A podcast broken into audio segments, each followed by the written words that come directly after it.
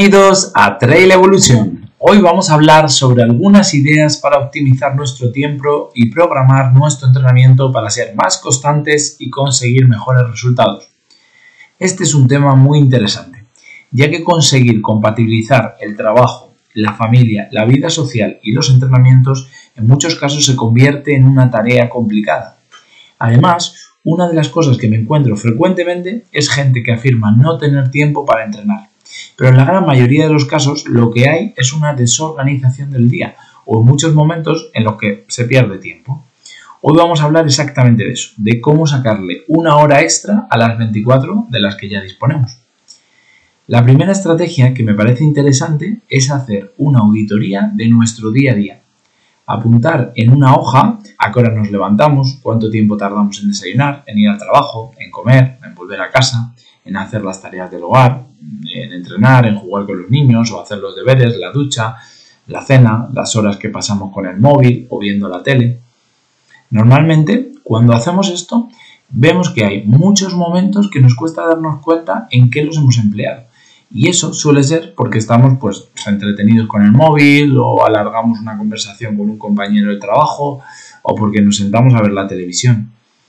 Sea lo que sea en lo que utilizamos ese tiempo, cuando realizamos este ejercicio nos damos cuenta que perdemos muchos ratos a lo largo del día en cosas que nos entretienen, pero que no son para nosotros verdaderamente importantes. Y esto enlaza con el siguiente punto que, que considero fundamental para conseguir el éxito. Tu lista de prioridades. Quien no sabe dónde navega, cualquier viento le es favorable. Y es que necesitamos conocer lo que es más importante para nosotros para así hacer una toma de decisiones consciente. Ser productivo no significa hacer más cosas, significa hacer lo importante. Os voy a poner mi ejemplo personal que ilustra bien esta situación. Mi primera prioridad es la familia. Tengo que atender las necesidades básicas de los niños, llevarlos al cole, hacerles la comida, bañarles, así como dedicarles algunos momentos especiales en la semana. La siguiente es el trabajo. Yo tengo una empresa y es importante que funcione correctamente y que se cumplan unos mínimos de personal y de productividad. Pero la siguiente prioridad para mí es el entrenamiento. Por lo tanto, una vez cubiertas estas dos primeras, lo siguiente que hago es entrenar. Y teniendo esto claro, antepongo a entrenar, a hacer las cosas de la casa, a ver una serie, a quedar con alguien para tomar algo, a quedarme una hora más en el trabajo si no es totalmente imprescindible, a salir a comprar algo que no me corre prisa en comprar, eh, a coger una llamada y estar hablando 40 minutos. Bueno, en general, eh, cualquier de, estas cosas van detrás de hacer mi entrenamiento. ¿vale? Y es fácil pues, dejarse arrastrar por las actividades que nos surgen el día a día. Pero hay que ver si verdaderamente para ti son más importantes que tus otros objetivos. Si nosotros como deportistas que nos proponemos conseguir, pues imagínate, terminar una maratón o hacer un ultra o mejorar una marca personal, si entrenar no está entre nuestras cinco primeras prioridades, pues difícilmente sacaremos tiempo para hacer todo lo que nos hemos propuesto. Y entonces, una vez que has realizado la auditoría de tu tiempo y has organizado tus prioridades en la vida, pues ya tienes un gran camino recorrido. Pero todavía podemos eh, aplicar muchas más ideas para mejorar nuestros entrenamientos y compatibilizar todo. El siguiente paso que me parece interesante es, como dice Marco Vázquez, tener un sistema de productividad. Y en el caso del trail, consiste en tener una programación de los entrenamientos de la semana. Y para hacerlo adecuadamente tienes que seguir estos cuatro pasos. Identificar, registrar, priorizar y ejecutar. Empecemos por identificar. Esto trata de ver cuáles son tus objetivos, ver el plan que te va a ayudar a alcanzarlos y qué entrenamiento tienes que llevar a cabo. Un ejemplo sencillo pues sería, eh, objetivo, quiero terminar mi primera maratón de montaña. El plan es correr semanalmente 60 kilómetros por montaña. Y para eso voy a distribuir la semana con una tirada larga más cuatro entrenos más cortos para que sumen el volumen total de 60 kilómetros. Eso sería un buen ejemplo. El segundo paso es registrar, tener toda la información disponible para consultarla y así poder ver el progreso. Este paso lo tenemos fácil ya que plataformas como Strava o Training Peaks nos lo hacen de forma automática. El tercer paso sería el de priorizar. si tengo que elegir qué sesión tengo que perder de la semana, si me estoy preparando una maratón, pues hombre, la peor eh, será la tirada larga, sin duda. Y si tengo que prescindir de algo, pues a lo mejor es mejor quitar el entrenamiento cruzado o un día que vaya al gimnasio o alguna tirada suave para sumar algún kilómetro más, eh, eso será mejor que otros, otro tipo de entrenamientos, ¿no? Quitarlos. Y el último paso es ejecutar. Como decía Steve Jobs, las ideas no valen nada a menos que se ejecuten, ¿no? Y una vez que hemos programado que vamos a realizar X número de entrenamientos, tenemos que ver en qué momento del día o de la semana es mejor ejecutarlo. Oye, mañana voy a estar muy liado, pues eh, quizá madrugo y lo hago pronto. Tengo reunión toda la tarde en el trabajo, pues aprovecho el ratito del mediodía. Voy a salir con la familia todo el día, pues, pues cuando llegue a casa hago el entreno. O mira, eh, verdaderamente esta semana, el miércoles es totalmente imposible entrenar, oye, pues lo voy a coger como día libre y al final programo la semana para que me cuadre ese día como día libre, ¿no? Y al final se trata de poner en la agenda el momento exacto en el que vas a hacer el entrenamiento que ya tienes planificado. Y así de esa manera pues no perderemos en la gran mayoría de veces ese entrenamiento. Y a ver, ya sea eh, a través de un entrenador o por tu cuenta propia, fija el número de días que quieres salir a correr, los kilómetros o el tiempo que quieres hacer, si vas a entrenar en el gimnasio, si vas a hacer una sesión de core, y ver cómo encaja esto en las horas eh, que puedes sacar tiempo de una semana tuya, ¿no? Tienes que ser coherente con el resto de actividades a las que estés comprometido y ver si es realista o no entrenar en tu caso todos los días o hacer seis entrenos de carrera y tres de gimnasio, por mucho que tengas ganas, ¿vale? Y, a ver, con estos consejos, pues ya la mayoría de la gente le puede ayudar bastante. Pero vamos a ver cómo podemos conseguir eh, entrenar pues esos seis días a la semana y esos tres de gimnasio si es verdaderamente lo que queremos. En el libro de 4.000 semanas, Gestión del tiempo para mortales, de Oliver Burkeman, habla de varios conceptos interesantes. El primero es el, que, es el que dice que no puedes hacer todo lo que quieres. Con esto se refiere a que por mucho que planifiques y optimices tu tiempo, siempre hay cosas a las que vas a tener que renunciar para conseguir objetivos que para ti son importantes. Hay infinidad de planes, infinidad de carreras e infinidad de proyectos por lo tanto, tienes que elegir en qué cosas dedicar tu tiempo y energía y cuáles los dejas pasar. Y al reconocer esto, nos ayuda a liberarnos de la carga de querer conseguir todo lo que se nos pase por la cabeza. ¿no? Seguro que conocéis algún caso, o os pasa a vosotros mismos, que mm, eh, te quieres preparar un ultra, pero también un triatlón, pero el mes que viene es la maratón de asfalto y anda, pues me voy a apuntar también para hacerla y luego eh, me surge una carrera cortita por aquí por otro lado y también la hago, ¿no? Y, bueno, o sea, no, no pasa nada por, querer variar o hacer muchas cosas, pero tenemos que tener claro que esto pues, afecta al objetivo principal. Y, por supuesto, pues tener también claro que todo no se puede hacer y que hay que priorizar, eh, como hemos comentado anteriormente. Otra idea interesante del libro es protege tu atención. Y esto es fundamental, porque en lo que prestamos atención es lo que define nuestra realidad. Y según dice el autor, la atención es la vida, porque nuestra experiencia de vivir se basa en la suma de todo aquello a lo que prestamos atención. Seguro que a todos nos ha pasado que compras un coche nuevo y de repente ves muchos más coches de ese modelo por la calle, o que tu mujer se queda embarazada y empiezas a ver muchos más embarazos, o que desde que haces trail pues te fijas en cada persona que va corriendo. Y esto no es casualidad. Nuestro cerebro recibe muchísima información, pero solo pasa una parte reducida de toda ella a la conciencia y el resto pues no la procesa de una manera deliberada. Este punto está en cierta parte relacionado con, con hacer una auditoría de tu vida para ver a qué dedicas el tiempo y por extensión pues tu atención. La tercera gran idea es que hay que enfrentar la incomodidad de hacer lo importante.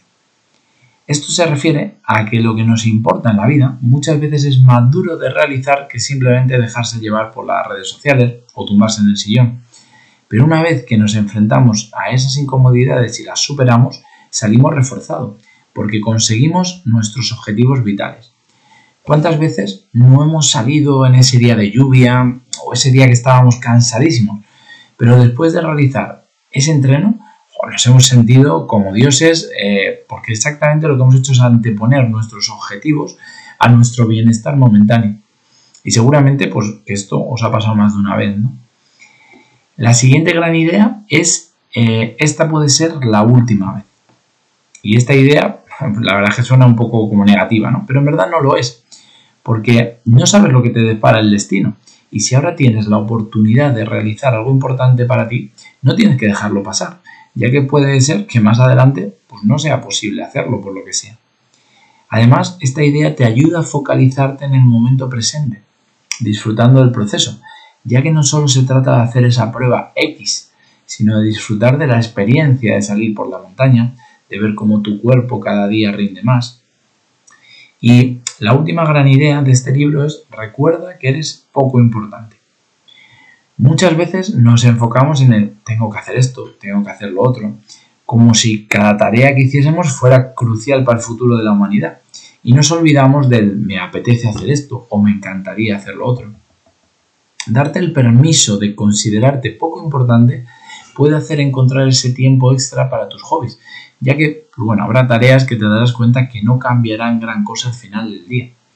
¿Qué más da que la ropa no esté perfectamente planchada, o que haya ropa acumulada en el cesto, o que ese informe de trabajo no quede perfectamente redactado, o que no queramos comprometernos a asistir a una fiesta que no nos apetece ir, a ver, ¿será algo verdaderamente trascendental? Bueno, si yo soy uno más, pues tampoco tiene una relevancia extraordinaria, ¿no? Y esta es la fuerza de esta idea. Despejo el día de las cosas poco importantes para centrarme en lo que a mí me interesa, en este caso, entrenar por la montaña. El libro también hace algunas recomendaciones prácticas, como no centrarse en más de dos o tres proyectos importantes y el resto dejarlos de lado. Habíamos comentado un poco antes, ¿no? De que si queremos terminar un ultra y, por ejemplo, pues tenemos niños pequeños, pues quizá estos dos proyectos ya sean suficientes, ¿no? Si encima, pues queremos aprender idiomas, eh, hacer un máster, aprender a cocinar, eh, bueno, eh, muchas más cosas, pues seguramente no llegaremos a todo y tendremos que dejar algo de lado o hacerlo todo a medias y mal. También pasa mucho en el trail que queremos correr 10 carreras al año y todas queremos ir fuertes, sentirnos bien y esto puede ser contraproducente para los objetivos más importantes del año. Así que hay que tener cuidado en plantear a qué le damos prioridad durante la temporada. Y también habla el libro de que el recorrido lo tenemos que disfrutar esto lo hemos comentado antes, ¿no? Pero esta idea profundiza en que si pensamos que descuidamos otras áreas de la vida, pues podemos sentirnos ansiosos o infelices. Pero hay que darse cuenta que la vida es cíclica y que puedo comprometerme durante unos meses pues para entrenar una carrera más dura, pero luego quizá en otra época estoy más centrado en la familia o algún fin de pues no entreno porque ha salido un plan con amigos o en otra época pues quizá me toca ponerme más a tope con, este, con el trabajo. Y de esta manera nos ayudará a ser consecuentes con nuestra planificación y estar más felices.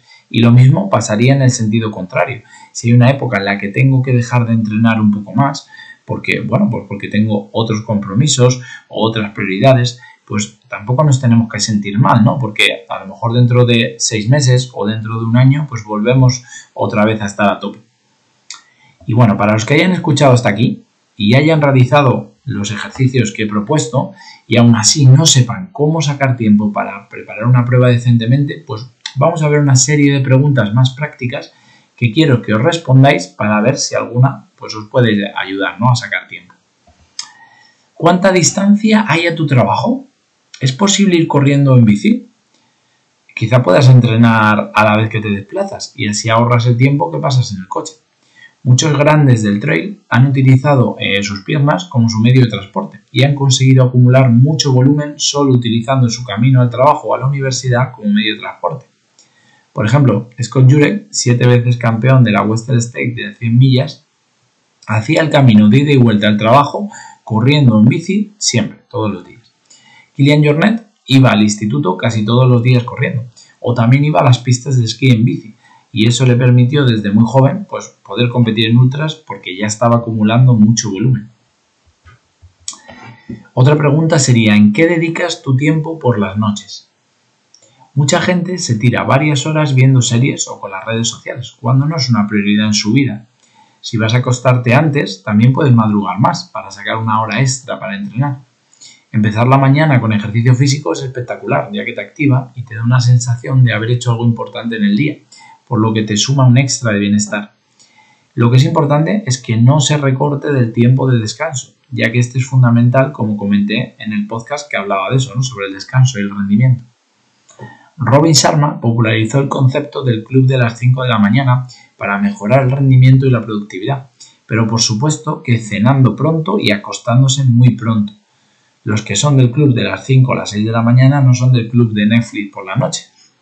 ¿Vale? Si vas a acostarte a las 9 o 10 de la noche, sí que es totalmente viable levantarte a las 5 o las 6 de la mañana para entrenar.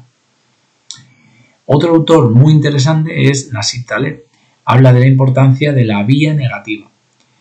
Muchas veces buscamos cosas que añadir para mejorar un problema, pero quizá lo que necesitamos es restar, quitarnos alguna red social del móvil, no tener suscripciones a varias plataformas de streaming, no querer seguir todos los eventos deportivos, no perder tiempo en comidas elaboradas. Muchas cosas se pueden quitar para solucionar problemas o para obtener más tiempo. Otra pregunta sería, ¿tienes tiempo libre al mediodía porque tienes jornada partida o porque llegas muy pronto del trabajo? Pues a ver, ese tiempo que en la mayoría de las ocasiones lo ocupamos, o sea, comemos y luego estamos más bien en el sillón o viendo algo tranquilamente, pues podríamos entrenar primero, comer después y de esa manera pues vas a tener más tiempo libre por la tarde o en el caso de que sea jornada partida ya te vas a quitar el entrenamiento y cuando salgas del trabajo pues ya lo tienes eso hecho, ¿no? Y puedes dedicarte a otras tareas. ¿Qué haces los días que tienes libres? bien sea los fines de semana o en trabajos que sean por turnos, pues eh, habrá días que, de la semana que, no se trabaje. Y estos días son los que podemos aprovechar para acumular más kilómetros. Yo, si alguna semana pues, se me complica por motivos familiares o laborales, pues siempre procuro hacer dos buenos entrenos el fin de semana para poder compensar una posible semana floja. Bien, otra pregunta. ¿Puedo compaginar dos tareas a la vez? quizás en algunos momentos te interese saber por qué puedes hacer varias cosas a la vez. Por ejemplo, eh, puedes hacer rodillo mientras ves una serie que te gusta, o puedes aprovechar a hacer una llamada mientras corres en un día suave, o puedes hacer planes en familia que sean activos y así eh, que sea una parte del entrenamiento. O si dejas a los niños en una actividad pues durante una hora, pues puedes tú entrenar esa hora también al mismo tiempo que ellos hacen la actividad o puedes escuchar una clase de un curso que estés preparando mientras estás entrenando. A ver, hay posibilidad de entrenar y en ocasiones hacer alguna cosa más. Y esto nos puede facilitar el compaginar pues, esa vida familiar, como puede ser llevar a los niños mm, eh, eh, a una actividad pues, mientras tú haces otra cosa, o salir todos juntos eh, a hacer un plan activo, o con la vida laboral, o con la vida social o con otros hobbies con el entreno, ¿no? Como decíamos antes de hacer rodillo y a lo mejor ver una serie porque tengo muchas ganas de verla. Otra pregunta sería, ¿puedes ganar algo de tiempo en traslados? Por ejemplo, si voy al trabajo y luego vuelvo a casa para cambiarme de ropa y vuelvo a coger el coche para ir a un sitio a entrenar, pues oye, quizá puedes llevarte la ropa al trabajo, cambiarte e ir a entrenar desde allí y luego pues eh, ya vuelves a casa y de esa manera ganas un rato extra pues, para poder utilizarlo en otras tareas. Otro ejemplo es que si entreno a primera hora de la mañana eh, antes de ir al trabajo, luego cojo el coche y cuando cojo el coche pillo atasco todas las mañanas. Pues bueno, eh, a lo mejor cambiar el orden es interesante. Me levanto, voy al trabajo y no hay mucho tráfico, entreno cerca del trabajo y así pues puedo ganar algo más de tiempo. Depende, por supuesto, de tus condiciones personales, pero bueno, a veces estas cosas está bien planteárselas porque pueden ser buenas opciones. Y no puedes sacar eh, un rato en todo el día de 40 minutos o una hora para entrenar. Oye, ¿has pensado en que si puedes sacar dos ratos de 20 o 30 minutos? Porque algunos días podemos realizar la sesión de entrenamiento partida y de esta manera se nos adaptará mejor a nuestras posibilidades porque finalmente, pues sacar 20 minutos en un ratito y 20, o 30 en otro rato, eh, pues a veces puede ser mucho más fácil que tener toda la hora completa. Y al final el estímulo será muy parecido, así que nos servirá para nuestro objetivo. Yo algunos días, por ejemplo, que se me complica, utilizo el trayecto de 5 kilómetros y medio del trabajo como entreno. Que bueno, que al final bajo 5 y medio, subo 5 y medio, pues suman 11. Y bueno, ya tengo el día salvado, ¿no? Incluso hay momentos en que como solo tenemos 30 minutos para entrenar, pues pensamos, que ni merece la pena. Pero os digo que si hacemos, por ejemplo, 10 minutos de calentamiento y hacemos 5 farlek de un minuto a ritmo fuerte y un minuto a ritmo suave, más otros 10 de enfriamiento, pues hombre, seguramente si nos hemos dado caña en los, los minutos fuertes, pues no nos parece que no hayamos entrenado, ¿no? O que el entrenamiento sea muy suave. Otra pregunta sería, ¿hay tareas en el día a día que puedo optimizar para sacar más tiempo libre? Por ejemplo, si nos paramos a planificar el menú semanal y hacemos una lista de la compra, pues solo iremos una vez por semana al supermercado, pudiendo ahorrarnos varias visitas, que eso nos hará sumar tiempo libre. O a la hora de planificar las comidas, pues por ejemplo se puede comer dentro de la misma semana dos días lo mismo y de esta manera solo eh, cocinas un día y hay otro en el que ya tienes la comida lista solo con calentarlo.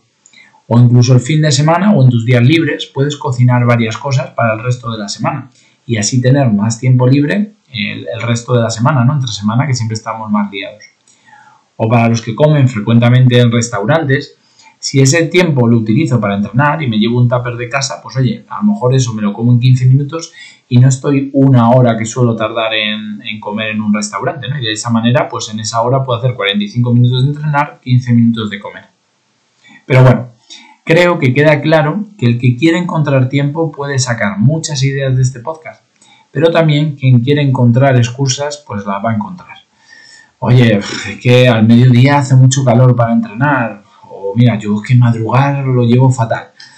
O no hay manera de que me duerma antes de las 12 de la noche, o es que estoy muy cansado y a última, a última hora del día entrenar, o mira, es que tener que llevarme la ropa del trabajo en una mochila si voy corriendo, o mira, es que si tengo que planificar todo ahí con tanta antelación, a ver, por supuesto que quien algo quiere, algo le cuesta.